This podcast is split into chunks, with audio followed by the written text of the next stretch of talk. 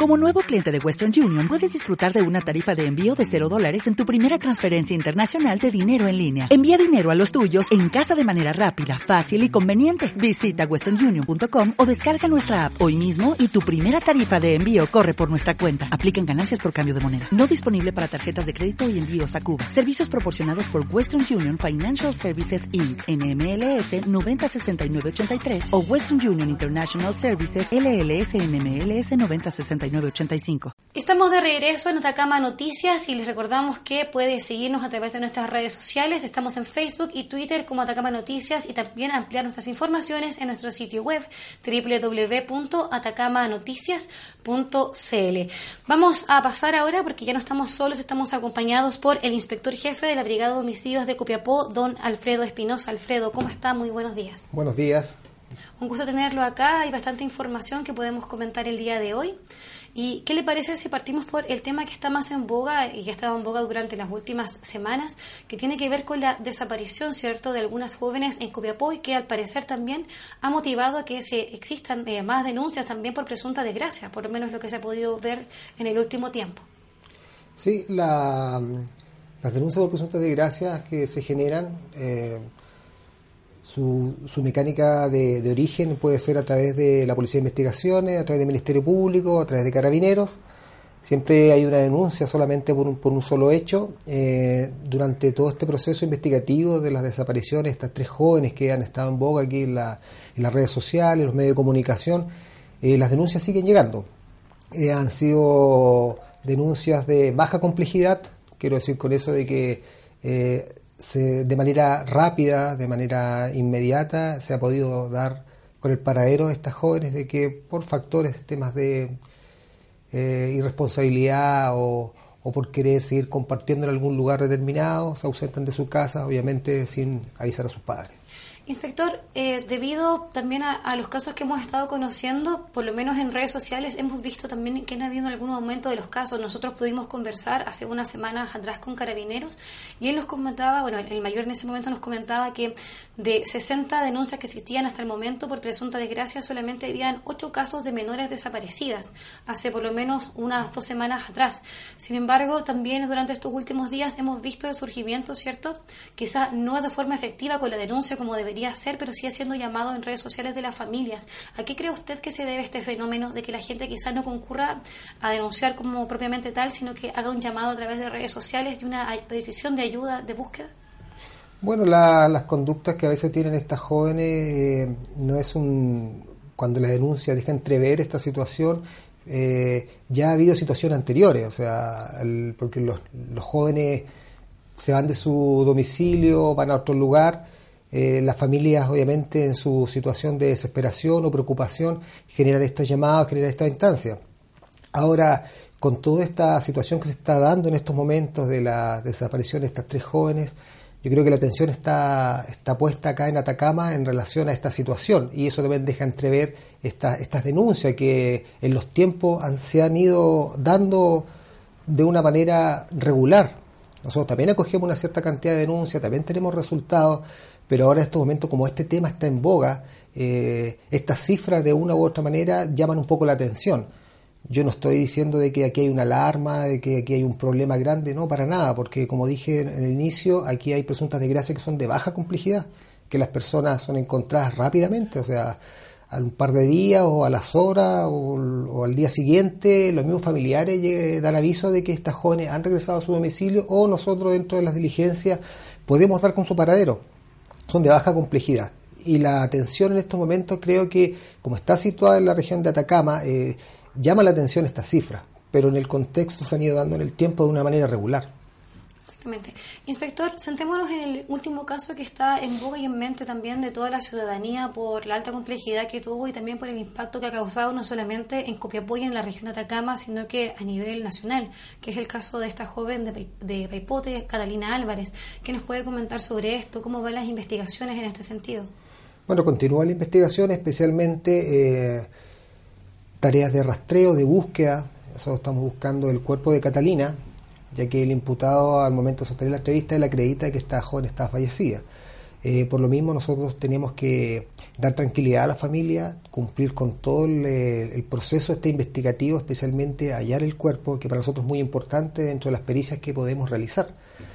Eh, estamos siendo apoyados por, eh, por personal que viene de la ciudad de Santiago. Tenemos la Brigada de Ubicación y Búsqueda de Personas, que son una entidad que está dedicada a buscar prófugos de la justicia, personas desaparecidas. Está la región metropolitana y tenemos, tenemos también el apoyo de la Brigada de Aestremento Canino, que a través de estos ejemplares busca cadáveres, recorren eh, todos los lugares que nosotros pensamos o, existen antecedentes de que podríamos encontrar un hallazgo.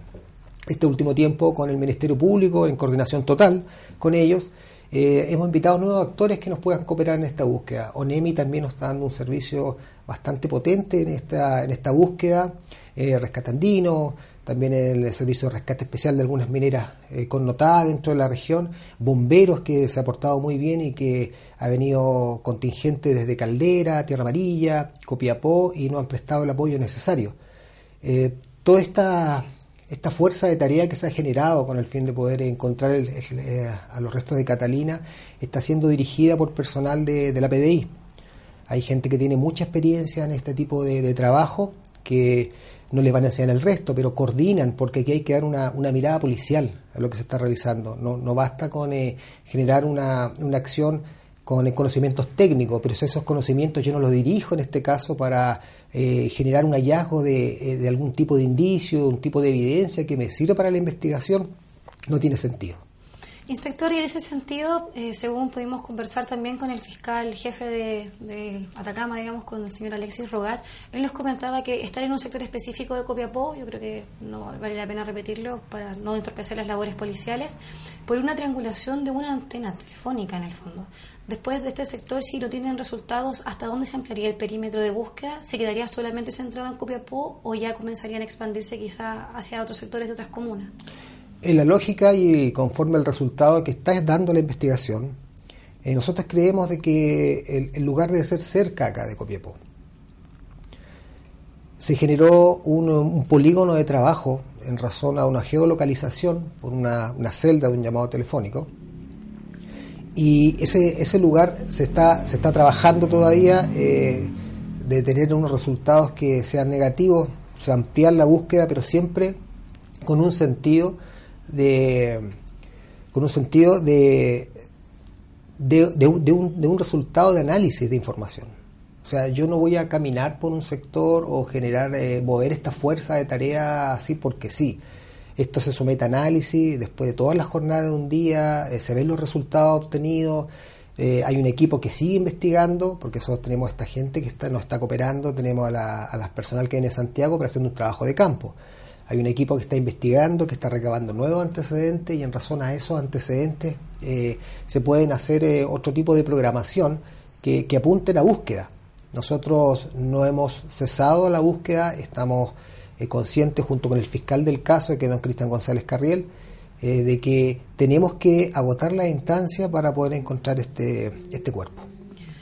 Eh, inspector, usted también, eh, bueno, hace un tiempo atrás, ¿cierto? Conocimos el caso, digamos, de investigaciones, diligencias investigativas que estaba realizando la Policía de Investigaciones en conjunto también con otras instituciones en el sector de Peipote, específicamente en la calle Raube, que alcanzó un amplio, digamos, espectro eh, a nivel local y también nacional. Incluso algunos medios replicaron que alguna información que en ese momento no era una información real de lo que estaba ocurriendo, sino que se había, había mucho rumor, mucho rumor también entre los vecinos.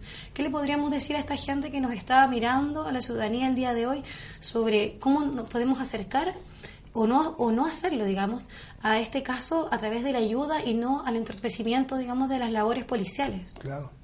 Bueno, la actuación de ese día eh, fue totalmente programada. Nosotros estábamos efectuando un seguimiento 24 horas a este imputado y el día que se, que se concretó la detención de él, eh, también se generaron estas diligencias a la par. Pudimos eh, ingresar a los domicilios que nosotros los teníamos vinculados de una manera importante a la investigación se tuvo que actuar de manera silente, o sea, toda, nadie sabía, y eso, es obvio, que nosotros no podemos estar revelando, incluso el Ministerio Público, porque queremos tener un buen, buen éxito en todas las diligencias que estamos realizando.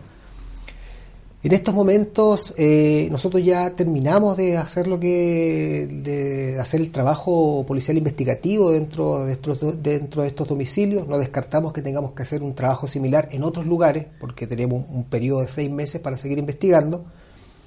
Yo sí hago un llamado a la comunidad en el sentido de que, de que esté tranquila, de que no es bueno estigmatizar a veces a personas que, que no tienen eh, una relación directa con, eh, con el imputado en el sentido de haber haber actuado en este tipo de la comisión de estos delitos. Nosotros en estos momentos, pese a que estamos trabajando, estamos siguiendo una línea investigativa, eh, por el momento no tenemos otra persona vinculada al caso, solamente este diputado que se encuentra en prisión preventiva. Otras personas que puedan eh, ser cercanas a su círculo social, yo creo que no es justo que estigmatizarlo porque de alguna u otra manera tienen un grado de parentesco, de cercanía, eh, de eso, eso nosotros los tenemos que ir barajando dentro del proceso investigativo. Esos domicilios también eh, nosotros tenemos que tenemos que realizar diligencia porque dentro de todo nuestro proceso investigativo nosotros tenemos protocolos de investigación y conforme a la experticia de los, de los, de los detectives que están trabajando, era necesario poder hacer una pericia dentro, del, dentro de estos domicilios. Pero netamente porque eso está... Eh, nosotros lo, decidimos y está, está regulado dentro de todas las actuaciones que teníamos que realizar. Ahora, si la gente se desinformó porque a veces especulaban de que estaba el cuerpo de Catalina, bueno, eso no era así. Y no es así. ¿Y cuál es el llamado, inspector, en ese sentido que le podemos hacer a la ciudadanía sobre también su responsabilidad en no hacer eh, crecer distintos tipos de rumores en torno a las diligencias investigativas? Bueno, Primero quiero hablar que eh, no estigmaticemos a los servicios de locomoción colectiva. Eh, en este caso que había un taxi colectivo vinculado fue un tema circunstancial, totalmente circunstancial. Entonces no podemos estigmatizarlo a ellos porque la verdad que hay gente honrada, gente que se gana la vida al día a día eh, trabajando en este servicio. También a esas personas que se dedican a hacer este, bromas, incluso bromas crueles. Nosotros, como del día primero, tenemos, estábamos en contacto con la familia de Catalina Imagínate que personas que llamaban diciendo que habían encontrado a Catalina, movilizaban a las familias, a las 2, 3 de la mañana, ellos salían a la calle, nosotros los acompañábamos, llegábamos al sector y nunca ubicamos nada. Y no fue una vez, fueron dos o tres veces. Entonces, yo encuentro que este tipo de bromas no causan gracia, son bromas, bromas crueles, que, la gente que, quiere opinar, porque las redes sociales todos lo utilizamos y de una manera nos sirven, para todo sentido, a veces nos reímos con chistes, con memes, pero este tipo de bromas no causan gracia. La gente que también empieza a generar ese tipo de alarma eh, señalando de que aparece un vehículo con tales características, una joven gritando que, va por tal sector, todo eso ha contribuido de que la población de una u otra manera se ha visto afectada. Tiene temor de, la noche, tiene temor de tomar un, vehículo de locomoción. Yo le digo a la ciudadanía que esté tranquila, nosotros hemos trabajado eh, de buena manera, hemos logrado eh, detener a este, a este imputado de que está vinculado a varios casos, a varios crímenes acá dentro, de la comuna, pero esta persona está detenida. Eh, nosotros como Policía de Investigaciones, el Ministerio Público, nosotros trabajamos para darle tranquilidad a la ciudadanía. Nosotros somos fuerzas de orden y seguridad y por lo mismo es nuestro deber, nuestro deber investigar y trabajar este tipo de, delitos y con ello contribuir a la tranquilidad de la comunidad. Por eso el llamado a que este tipo de bromas, este tipo de, hechos que incluso personas eh, otros delitos, o sea, un robo con violencia, un robo con intimidación, en su inicio ya lo estaban eh, adjudicando que era un secuestro, esta desaparición, señalando de que cómo es posible que también se quisieran llevar a personas adultas. Eso fue totalmente descartado, era, un robo con intimidación o un robo con violencia, que incluso se generaron líneas investigativas que eso lo está trabajando la Brigada Investigadora de Robo, total conocimiento con el Ministerio Público.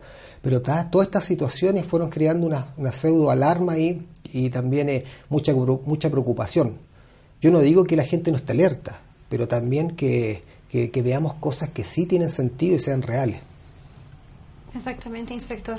Muy buen llamado también a la calma de la ciudadanía, pero también yo le, reitero esto a, todo el mundo porque es no entorpecer cierto las diligencias que se están realizando en el caso de Paipote específicamente vimos también que llegaban casi familias completas a ver cómo se estaban realizando como si fuese un show mediático y finalmente también hay que proteger la integridad de los niños y no llevarlos a este tipo como de, sectores. O sea, en el fondo, si hubiese encontrado algo allí o no, tampoco es un espectáculo que deben ver menores de edad. No, por supuesto, yo creo que eso a nadie eh, es como para invitar en, por ningún caso.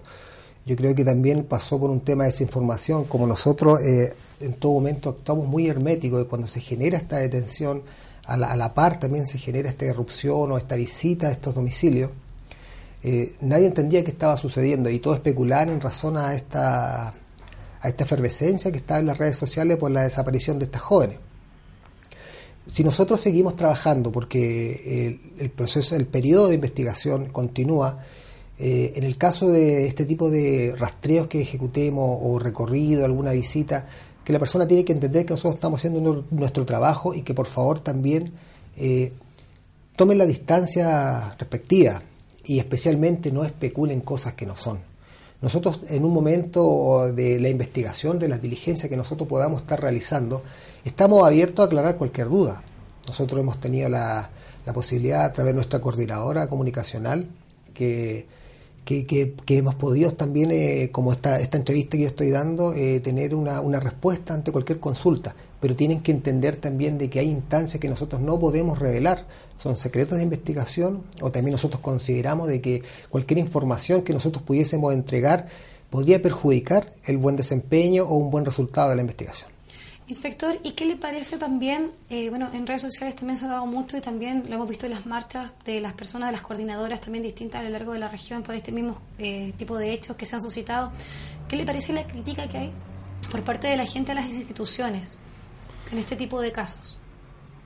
Bueno, como yo dije hace un rato atrás, este es un tema que, está generando mucha alarma pública en su momento. Eh, hay que recordar que estaba el tema de Fernanda Maciel en la ciudad de Santiago, que también eso trajo un, velo de, sombra o, una preocupación mayor que justo en ese tiempo que estaba en boga todo a través de estos matinales, todo se generara también estas desapariciones o salían un poco más a la luz pública, porque la desaparición de la joven Tania Ciar, esto fue el año pasado.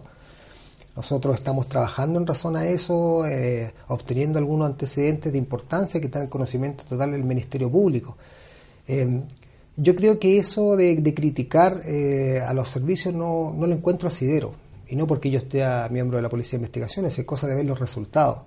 Lo que pasa es que esa diligencia que se, que se están, cuando se estaba desarrollando todo este proceso investigativo, tiene su tiempo, no es algo inmediato.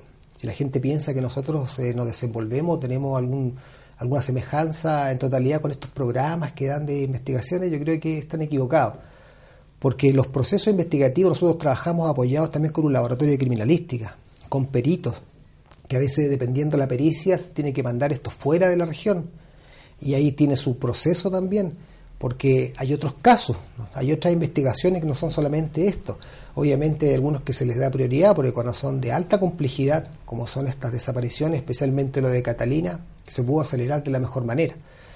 Pero estos procesos de, investigación eh, tienen los tiempos establecidos. Y a veces cuando los tiempos faltan se piden ampliaciones de investigaciones, pero esto se lleva en todo proceso de todo proceso de la diligencia que se puedan realizar. Nosotros trabajamos con las órdenes directas que le llega al Ministerio Público y también con las denuncias que nosotros vamos acogiendo por X, X hecho, X delito. Y, esos tiempos de, esos tiempos son relativamente razonables en razón a los resultados que yo voy teniendo. Porque nosotros tenemos que construir todos estos casos, obviamente de la nada, pero con, con indicios, con, eh, con evidencias, con medios de prueba científicas.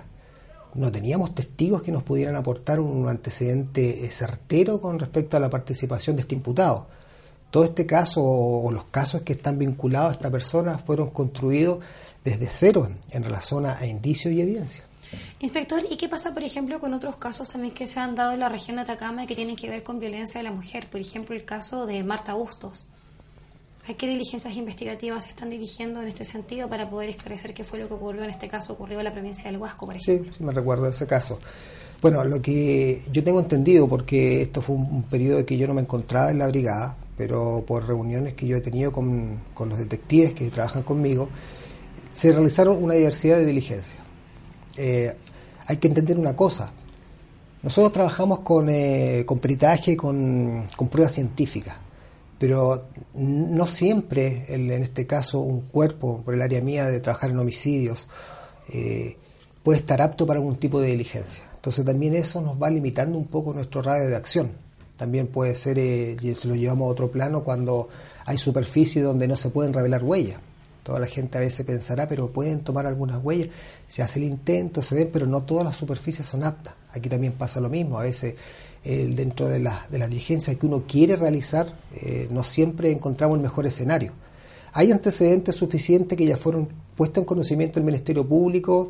Eh, entiendo de que esta, este proceso todavía tiene algunas aristas por resolver, pero ese tema todavía se está investigando. Se está investigando. Bueno, inspector, muchísimas gracias por haber estado compartiendo con nosotros a esta hora de la mañana y también por aclarar las dudas que nos manifiesta también nuestra propia comunidad, eh, no solamente en redes sociales, sino también, ¿cierto?, nuestros más cercanos, digamos, y también personas que se mueven en los medios de comunicación. Te doy las gracias, inspector, por estar acá y me sumo, nos sumamos también como medio regional, ¿cierto?, a este llamado a este llamado a la calma, a la, la, ciudadanía también, ¿cierto? A retomar un poco las confianzas. Sí, por supuesto. Y la tranquilidad y también el llamado que usted mismo señalaba hace un momento atrás de no entorpecer con falsa información las diligencias y las pericias que están y, y, aparte de no entorpecer también asustar a la gente. Está, e, ellos mismos se, se, generan esta este, este escenario de miedo en, sus pares en cercanos en conocidos. Entonces que, te, que terminemos todos nos reímos y nos gusta comentar cosas pero hablemos de cosas que tengan sentido y que sean positivas sobre todo en casos que son tan serios y de tan alta connotación como los que hemos vivido últimamente en la región de Atacama. Así es.